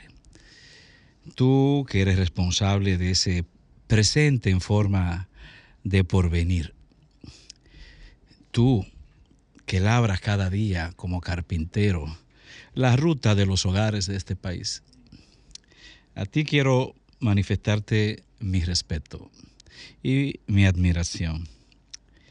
A ti que entiendo que el mejor regalo, la mejor, la mejor ofrenda que se te puede hacer es el respeto. El respeto a ti en tanto ser humano, en tu condición de madre, y también el respeto a tus hijos, a tu familia. Que el mejor regalo que puede tener una madre es el de gozar de una seguridad digna, una seguridad social real, una seguridad social que le garantice estabilidad y calidad de vida en presente y en futuro ya en su etapa envejeciente, pero que también garantice eso a sus hijos porque ¿de qué sirve pensar en, en una ofrenda, en una oferta de manera individual si esto no incluye al resto de ti? Se trata de pensar en lo que debe de ser un estado de bienestar social para ti y para los tuyos, porque no eres feliz y los tuyos no lo son. Es también pensar en un regalo que apunte hacia condiciones de estudios que, garanticen la formación de calidad en nuestros muchachos, en tus hijos, que es la mejor forma de garantizar también la estabilidad tuya, la paz tuya, tu tranquilidad. Gozar de jóvenes profesionales interesados, no solo en el bienestar individual, sino en el bienestar de los demás también, es decir, de otras madres además de ti. Porque si algo tienen en común las madres, es precisamente eso, ser madres. Entonces, tener un ciudadano que se interese por la sociedad, un ciudadano que crea en el futuro e invierta, siempre para el presente. Mi mejor deseo en este Día de las Madres es que tu etapa de envejeciente ocurra con la tranquilidad que ofrece un estado de seguridad ciudadano generalizado. Que tu, envejecimiento esté garantizado también por vía de la asistencia social y el socorro en términos de medicina que garanticen la prolongación de tu vida y además tu felicidad. Muchas flores para ti, sí, también, pero más bien deseo que tu condición humana sea elevada y la de tus hijos, porque sin ellos no eres madre. Feliz Día de las Madres.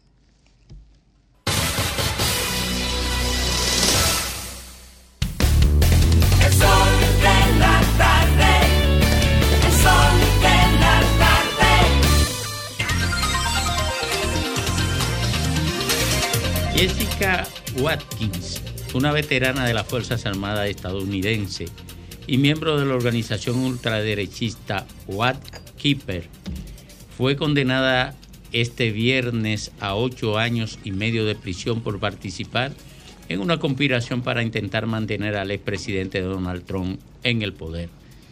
La sentencia contra Watkins llega un día después de que se hicieran públicas las condenas de cárcel contra Stewart Rhodes eh, a 18 años, eh, de prisión por el mismo hecho.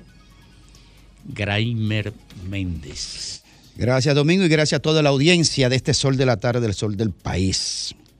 Miren, extrañamente, bueno, antes de comenzar por lo de la- el tema de la, em- la designación del embajador en Haití, debo por supuesto dar la, saludar la bienvenida al nuevo encargado de negocios que designó el presidente Biden en la Embajada de Estados Unidos en República Dominicana. Él es Isiak Partner.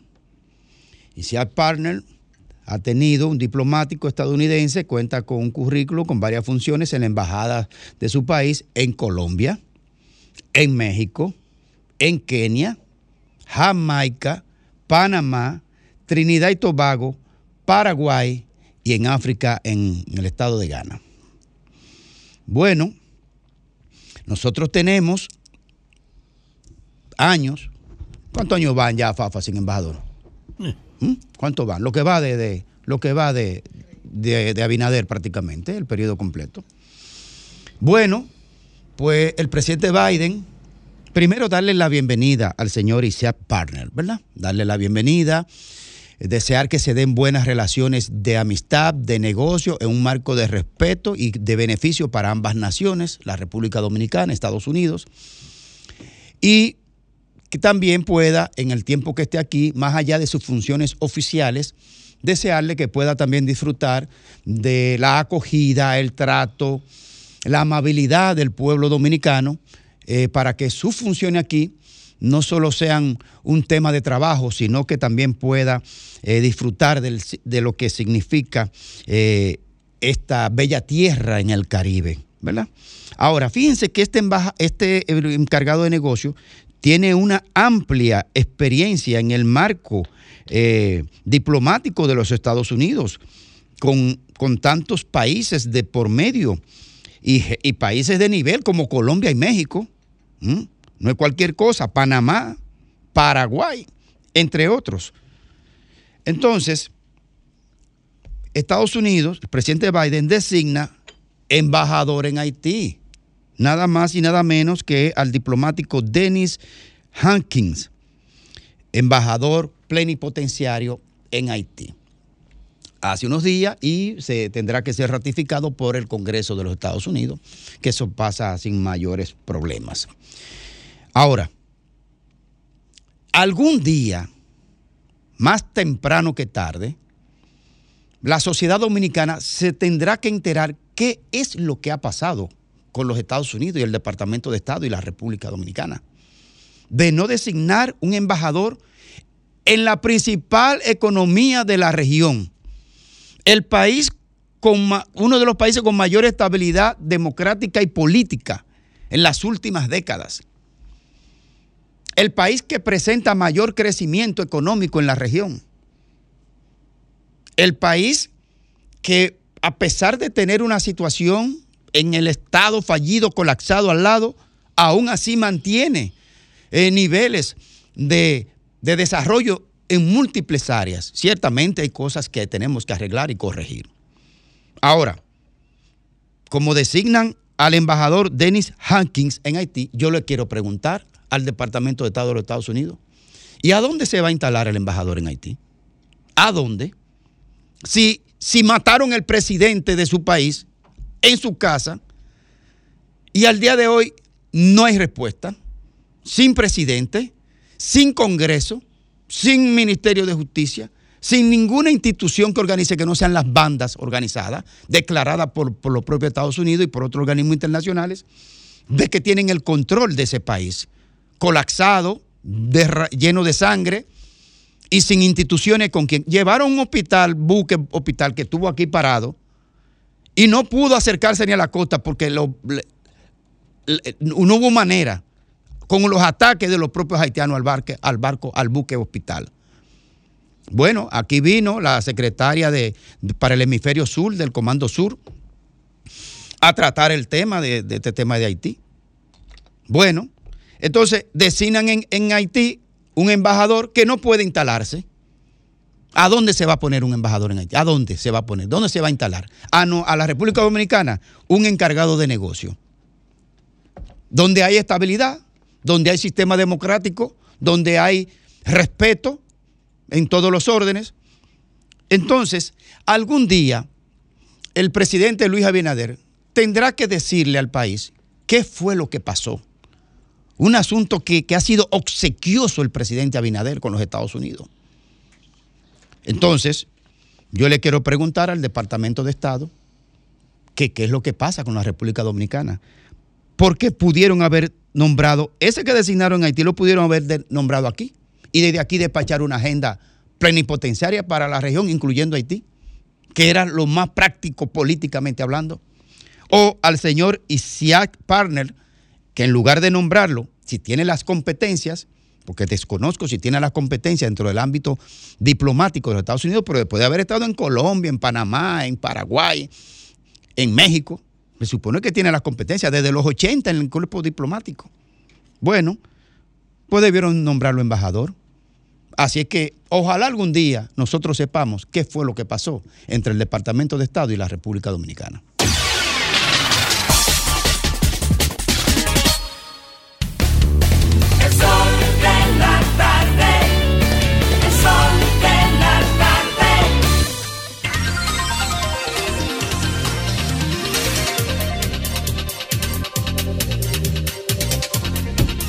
Retornamos, retornamos al sol de la tarde. Eh, entra en función la ley propuesta por un dominicano que prohíbe la discriminación por peso en Nueva York. Se salvaron los gordos. Eh, se salvaron los gordos. Ya puede coger para allá, eh, Lea, ya puede volver a Estados Unidos. Pero Lea está seca. Ah. Doctor Federico Jovine. Gracias, Domingo. Buenas tardes. Y buenas tardes, amigos que nos ven, que nos escuchan. Miren, para todos es un secreto, no es un secreto que el drama de este país más imperioso, preocupante, es la educación. La educación no era un gran problema mientras el modelo productivo mundial y el local se basaba en materia prima y bienes y servicios básicos. Eso no era problema. Si era eso, no. Ahora, cuando el modelo cambió a la mentefactura, cuando el producto del conocimiento humano, léase, los software, las aplicaciones, el producto académico se monetiza. Las Amazon es un producto del intelecto, sin ir más lejos. Las empresas más importantes del mundo, quizás hoy por hoy, son producto del intelecto, no son pozos de petróleo, no son fábricas que fabrican nada. Son cosas que están en el espacio, en el ciberespacio, que no es más que otra creación del intelecto humano. De manera tal que la educación sí es importante, hoy más que nunca. Y ni hablar a las luces de una inteligencia artificial que se piensa que en cualquier momento estaremos llegando al momento de la singularidad tecnológica. ¿Por qué fracasó el 4% de este país? Porque ha fracasado. 25 mil millones de dólares después y 11 años de implementación y 25 mil millones de dólares, yo creo que deberíamos hacer una autocrítica. Deberíamos pensar, todos los partidos y todos los políticos debieran y sentarse en una mesa y decir cómo metimos la pata. ¿Qué pasó? Bueno, en lo que se hace eso, que no va a pasar, porque no hay madurez, no hay humildad, hay demasiado soberbia, hay demasiado compromiso y demasiada complicidad. Como eso no va a pasar, quizás podríamos pensar que otra pata de la mesa que pudiera ser la que exigiera una educación de calidad, porque es la llamada a brindarla, que son los profesores, fuera la, la autocrítica, fuera la que exigiera cuentas al ministerio, en qué se gastó este dinero, por qué no se está dando desayuno escolar de calidad, por qué no se entregan los libros escolares de secundaria a dos meses que termine el año escolar, por qué los muchachos están perdiendo el tiempo en la tanda extendida, por qué no, no hay educación bilingüe, ¿Por, por qué, por qué, por qué la eh, ADP no hace esos por qué. No, el problema es que la ADP es un, una, un botín de políticos. Y ojo, no me refiero a esta ADP, sería injusto. Y ojo, no me refiero a Eduardo Hidalgo, también sería injusto. Porque esto empezó en los 70 con Ibelice Prade Pérez. Porque si vemos el listado de Ibelice, María Teresa, Camacho, Melanio, son cuadros políticos que estaban ahí, porque el drama empezó cuando se politizaron los gremios en este país. Cuando se, la oposición en ese momento el PRD decía con mucho, con mucho, le ganamos a Balaguer en, tal, en, en la ADP, ahora le vamos a ganar el colegio médico. Bueno, ahí están los lodos que trajeron esos polvos, porque hoy nadie habla de la calidad. Y hoy la ADP obstaculiza, colapsa el tránsito en la ciudad de Santo Domingo, descojona todo, y perdón por el francés, y nada, lo tiene que hacer porque, porque ellos son diferentes a nosotros y necesitan un sueldo 14. Usted, que solamente cobra 12, usted que cobra 12, si lo cobra, pues sepa que ellos cobran 13 y quieren un 14. Y por eso están en huelga. Y a ese, al, al bizcocho le pondrán suspiro. Al bizcocho le dirán, no, pero espérate, lo que pasa es que el tecnicismo, que aquello y que mejores pensiones. No, no, no, esto es cuestión de dinero. Y no venga Eduardo Hidalgo a estar subiendo, victimizándose y poniendo fo- foto, fotica, fotico de escuela de madera que tiene 60, 70 años construida, porque es pino canadiense que tienen. Porque la que me tenía que poner eran las 700 escuelas que no se terminaron en el gobierno de Adilo Medina y que todavía están ahí o la del kilómetro de ahí en el peaje, que no sirve ni para torturar a una persona con onda acústica, con decibeles altos, ni para eso sirve esa cárcel. Ah, no, la que, la que me ponen para victimizarse. Y en esta cárcel, en esta casa de madera, nuestros niños están cogiendo clases. Te busco 700 fotos de 700 escuelas, de 700 compañeros que se te engañaron 700 veces al Estado con 700 contratos de compra-venta de inmuebles que no se podían hacer. Ok, la educación va en caída libre, porque la mayoría de los profesores que están formando no fueron formados en su momento bien. Y la, lamentablemente la Asociación Dominicana de Profesores es corresponsable, junto con los políticos de este país, del fracaso del sistema educativo. Corresponsable. La pregunta es, ¿para qué sirve la ADP? Y yo, como ciudadano, yo puedo decir que a mí no me sirve para nada.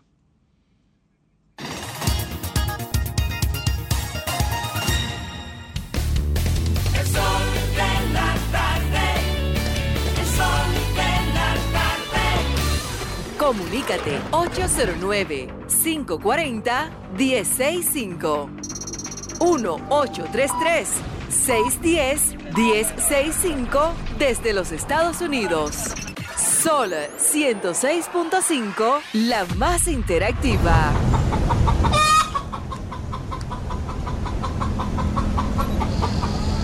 Bueno, retornamos, retornamos al sol de la tarde con el huevo de la semana. Vamos a ver, vamos a ver en la, en la búsqueda que hace la gente en su casa, en qué lugar encontró huevo. ¿Quién puso huevo Bueno, en los nidales que ellos Bueno, revisaron? hay un nido Nos morado podemos ahí. ir ya, Lea. Por aquí vamos. nido ¿Quién morado. puso huevo por ahí? Sí, por aquí hay un huevo de una polla index. ¿Quién? Ese fue, ese fue el desde España que amenazó a la Procuraduría General de la República. Ah, bueno, el narco español, Hello. el que está en España. Eh, Sí. ¿Quién puso huevo por ahí? Un huevo español. Aló, buenas tardes. ¿Quién puso huevo por ahí? Por aquí, ¿quién puso huevo? Sí, la ADP. La ADP. ¿Y por aquí quién puso? El locutor de usted que quiere decirle a Estados Unidos que ellos hacen con su cónsul y con sus embajadores. Yo no entendí. Come un huevo a mí ahí. ¿Quién puso No, hombre, huevo por aquí? Usted no sabe poner huevo. Lo que se fue en la, la vuelta de México. ¿Qué se fue? ¿Quién puso huevo Ah, por ese- aquí? ese nene ahí. ¿Quién? ADP. ¿Quién puso huevo por aquí? La ADP por La ADP. ¿Y por aquí quién puso? La ADP puso. La ADP. ¿Y por aquí quién puso? Un cartón, la ADP. La ADP puso un cartón por allá. ¿Y por aquí quién puso? El ADP. La ADP puso huevo por ahí y por aquí. Nene Cabrera con el eslogan. Nene Cabrera. ¿Y por aquí quién puso? La, la ADP. La ADP y por aquí. Abel Martínez. Abel Martínez. ¿Y por aquí? A ver. ADP. Eh, eh, te- tenía. Suelte esa jumbo y hable bien. Eh, Suelte sí. esa jumbo. No, está en su jumbo Oye, de viernes, de viernes. Por aquí quién puso? La ADP. La Ay, ADP. ¿Y por aquí quién puso? Danilo con esa primaria de ti. La Nilo. ¿Y por aquí quién puso? Sí, la ADP. La ADP. Por aquí, ¿quién puso? ADP, Domingo. La ADP. Eh, ¿Y por aquí quién puso? ¿Por aquí quién puso? Y Charlie Mariotti puso por aquí. ¿Y por aquí? ¿Quién puso Uno por aquí? la ADP. La ADP. ¿Y por aquí quién puso? ADP. ADP. ¿Y por aquí quién puso? ¿Quién puso? Pero yo escucho la gallina cacareando. La de aquí. ¿Qué- ¿Quién puso? Ah, bueno, es que lo que está escuchando es la gallina.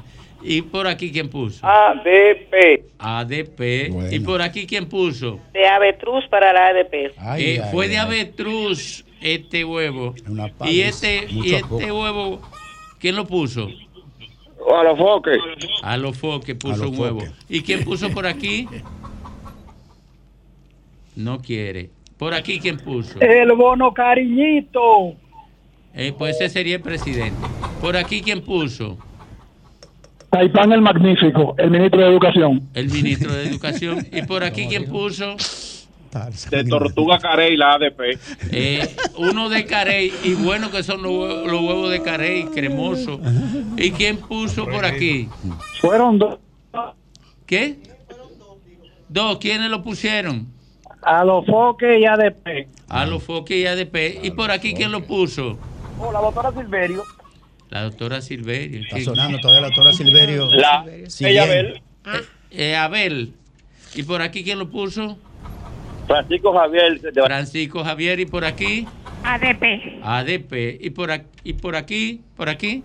Domingo Pai con a los foques. Ah, Te no, pero tu huevo ahí. Yo no entendí ahí. Yo tampoco. Eh, ¿qué? Aquí ¿Y nadie por aquí? entendió. ¿Y por aquí? Sí, la ADP. La, La ADP. ¿Y por aquí? Domingo Pai con foques. ¿Y por, no Se- se- entendí. se activaron. ¿Eh? No entendí. ¿Y por aquí? Wendy con su plebería. ¿Y por aquí? Cogiendo view todavía. por Elizabeth Silverio. Elizabeth. ¿Y por aquí? Ah, Elizabeth Silverio la de la... La de la, La neurociencia. asuntos Ah. de autismo. Eh, ¿Y por aquí? La Y la mujer que amenazó al presidente. La señora que amenazó al presidente. ¿Y por aquí? Hombre, no relaje. Domingo Pai, Domingo Pai. Domingo Pai, te toca tu huevo.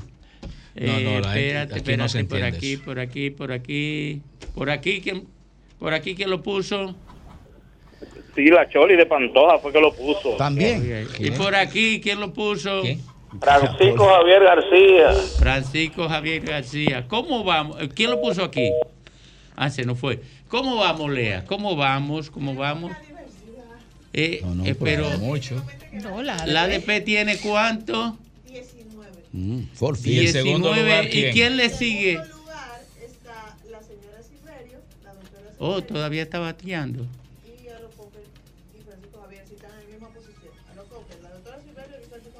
Vamos a coger, ¿cuánto más cogemos? Porque yo creo que no hay posibilidad de remontar a ADP, ¿verdad? No hay, hay posibilidad. Coge 10. Cógemos 10. Ujú. Eh, por aquí, ¿quién lo puso? Llegó ¿Quién lo puso por aquí? Domingo Pai. Ok. Está llenado a huevazo, sí. ¿Quién lo puso por aquí? Abel con el PREDM. ¿Cómo? Con el P. No, no, no, no. no. Apese de ese guacal y llame de nuevo. Pero, pero. Coño. ¿Quién Se- lo puso por se aquí? le confundió el trago. ¿Quién lo puso por aquí? ADP. ¿Y por aquí? Domingo Pai. ¿Quién lo puso por aquí? Pusieron. Sí. ¿Quién lo puso Mi aquí? amigo querido, es un saludo que le quiero mandar Ah, a rapidito. Fafa Tavera. Fafa, saludo para ti. Para ti. ¿Quién lo puso por aquí? Ya llegaron. Los A los foques. Ya, ya llegaron. Sí. Llegó Desalojo eh, nuestra condena vespertina. Mm. Eh, llegó la avanzada, la avanzada temida de el dueño de la felicidad vespertina. Mm. No, y el, manda, el ma- francotirador del huevo de la semana también. Manda. Están al acecho. Llegó, Al acecho. llegó el anuncio de la llegada del equipo más agradable El de equipo la, de la Radio alegría. Nacional.